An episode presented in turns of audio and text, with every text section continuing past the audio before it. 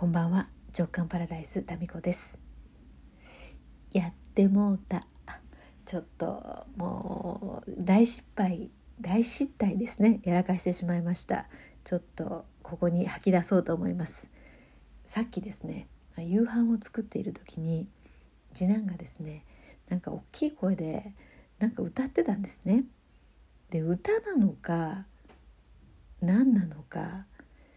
ちょっとこう、まあ、最近の歌だったのかもしれないしちょっと音程がオリジナルな感じだったのかもしれないし「えカズくんそれをお経なん?」って言ってしまったんですね。そしたらそこからシーンとなりましてあれ静かになったなと思って「どうしたの?」って見てみたら、えー、泣いちゃっておりまして、えー、彼はですね音程がずれまくっているという自分のことをですねかなり気にしてたみたいなんですね。で、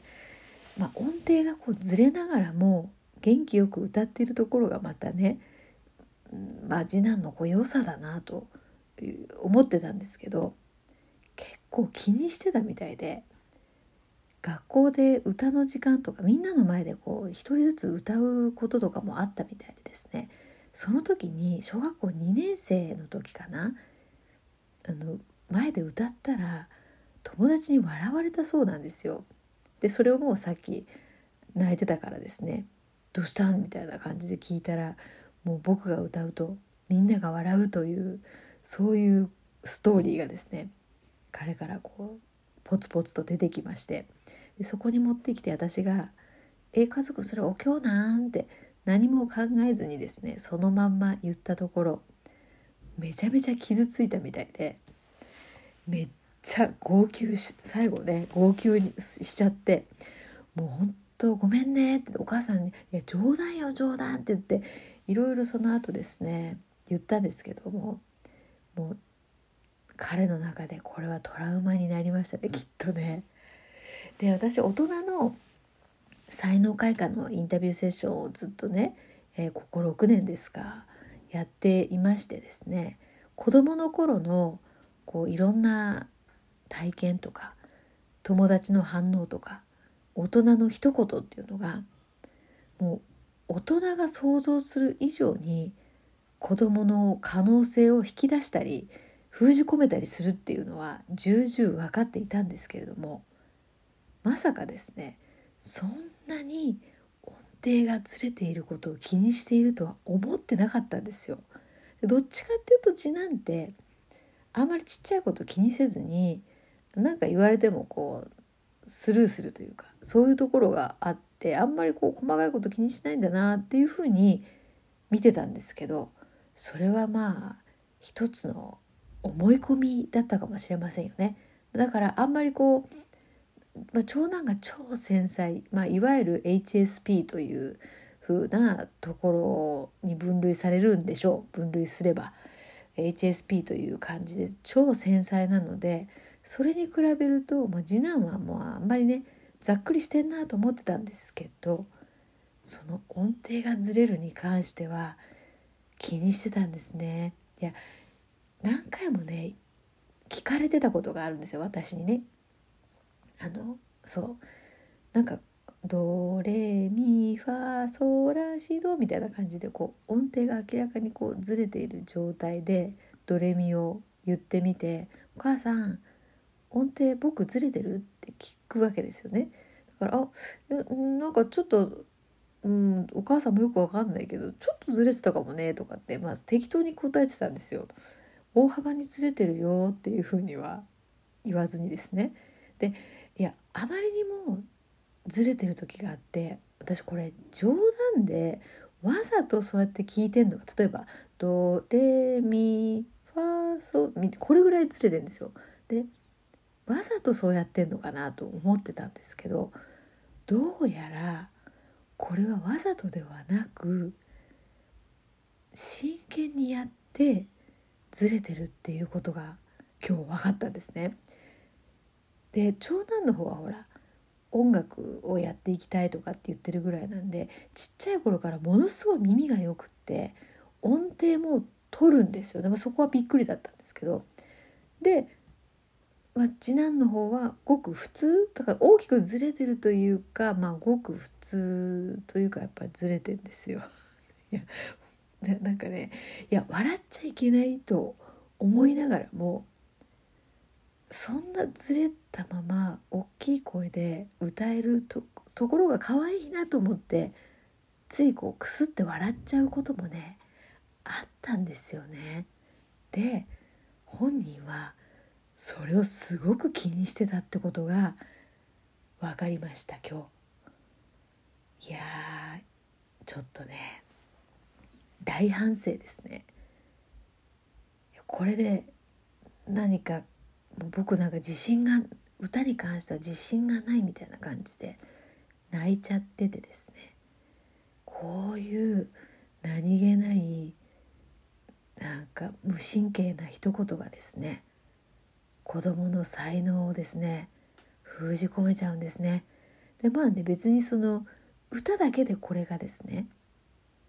終わればいいんですけど子供ってピュアなのでまあ大人もそうか一つねダメだなって思うことがあったらなんか芋づる式に深みにはまっていくわけですよ。でまたその逆もあって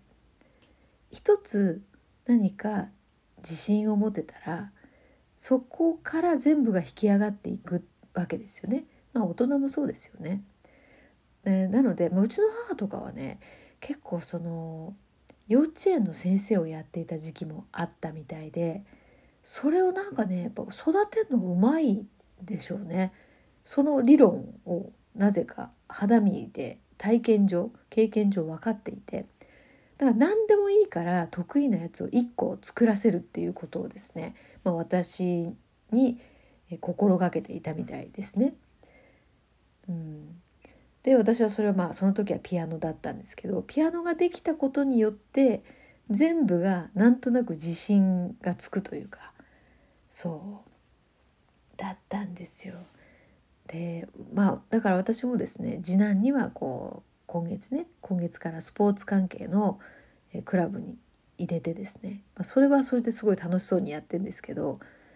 この歌っていうのはですねやっぱクラスメートに笑われたっていうところが結構傷ついてたんですね。いやでもね学校でもやっぱりほら友達が発表してる時に笑っちゃいけませんとかって多分先生も言ってると思うんですよ。いやでもね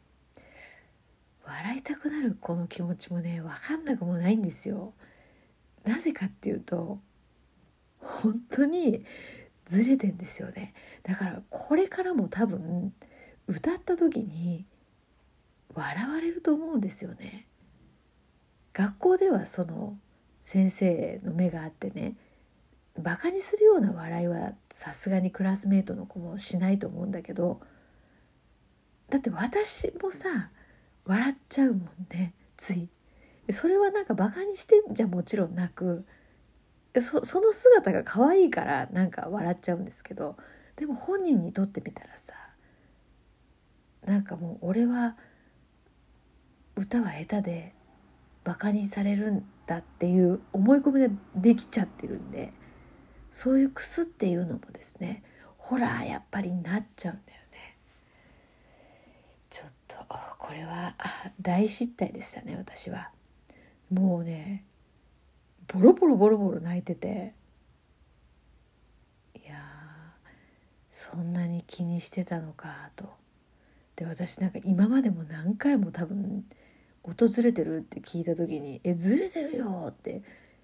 普通に言ったりですね。結構そこに関しては無神経になんか笑いのネタになっちゃってるっていうかその場のね。そういうのはダメだね。いや本当反省です。か私はねあんまこういろんなことに対して気にしないので、まあ、特に自分に対して言われたことに関しては気にしないんですよね。うん。まあ、もし歌で笑われたとしても気にしない？ちっちゃい頃はどうだったかな？でも。でもそういうふうにこういろいろ言われても気にならないっていうのは多分ベースになんかまあ母のこううまいことですね。自分自身に価値があるというか何ができてもできなくても価値があるよねっていうのをなんかこう言葉ではなくそういうふうにこう感じさせるてもらえたからなんでしょうね。母が100点満点とは分かんないですけどそれはもう厳しすぎることとかですね。いろいろありましたけど。うんでもこうそのあなたには価値があるよ。なぜならあなただからって。うちの母はよく言ってたのはあのなんつってたかな、まあ、なんか「バビちゃんならできるよ」っていうこうなんか謎の理由がないこうなんか自信をつけさせてくれたんですよね。でなお母さんの子なんだからっていう。なんかこの一言がなぜか今考えると何にも根拠もなんかね何のこう説得力もないんですけどお母さんの子だから大丈夫っていう。これ子供にとってはなんか最強のフレーズなのかもしれないなって。なんか納得してましたもんね。あそうか。お母さんの子だから大丈夫なんだっていうね、うん、まあね、まあ、自分自身が結構打たれ強いっていうところがありますもんでちょっとね無神経さがストレートに長あ次男にですね飛んでいきましたね。ちょっとこれどうやってその後フォローしたらいいんでしょうか。はい、えー、子育ての先輩の皆さんこういうケースどうしたらいいのか、えー、妙案がある方はですね是非メッセージをお待ちしております。反省、ね、反省の今日はトークで懺悔トークだね今日は。懺悔トークでございました。それではまた明日。